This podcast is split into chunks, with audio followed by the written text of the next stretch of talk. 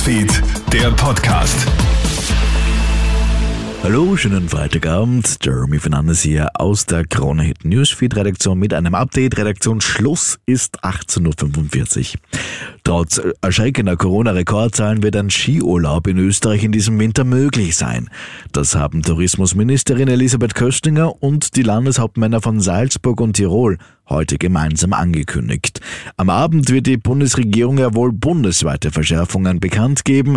Egal wie diese aussehen, der Wintertourismus muss und wird dieses Jahr möglich sein, sagt Köstinger. Das war der einhellige Tenor aus allen Bundesländern. Das oberste Ziel muss es sein, dass die heurige Wintersaison stattfindet. Deswegen sind wir vor allem auch sehr zuversichtlich, dass es uns gelingen wird, dass wir Urlaub in Österreich machen können und dass die Branche entsprechend auch gut auf Maßnahmen vorbereitet ist. Heute Abend sollen eben einheitliche Verschärfungen verkündet werden. Bis jetzt gilt ja der sogenannte Fleckgeilteppich. Jedes Bundesland macht seine eigenen Regeln. So heißt es ab 12. November in Wien kein Zutritt für Ungeimpfte.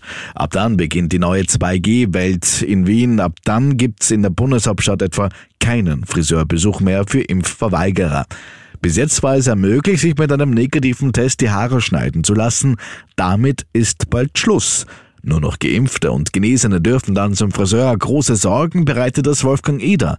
Er ist Friseur-Bundesinnungsmeister. Es sind auch noch Fragen offen, wie ist es mit Mitarbeitern, die nicht geimpft sind. Und ich möchte auch schon darauf hinweisen, dass innerhalb der Branche Gewerbe und Handwerk, unsere Branche ist die körpernahen Dienstleistungen, besonders auch Friseure, die sich am wenigsten stark erholt haben. Das heißt, wir sind immer noch im negativen Bereich, wenn wir uns mit dem Jahr 2019 vergleichen. Und noch zu einer weiteren wichtigen Meldung, weil er seinem Baby ein zusammengeknülltes Papiertaschentuch in den Mund gesteckt haben soll wird einem Niederösterreicher kommenden Montag in St. Pölten der Prozess gemacht. Der Vorfall soll sich bereits vor fünf Jahren ereignet haben. Der Fremdkörper sei in den Rachen gelangt und habe die Atemwege verschlossen.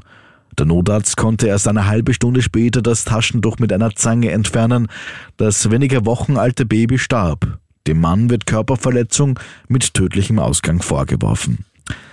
Soweit ein kurzes Update. Morgen früh gibt es das nächste, dann werden wir bereits das Ergebnis des Krisengipfels aus dem Bundeskanzleramt wissen. Bis dahin, einen schönen Abend, schönes Wochenende. Krone Hits, Newsfeed, der Podcast.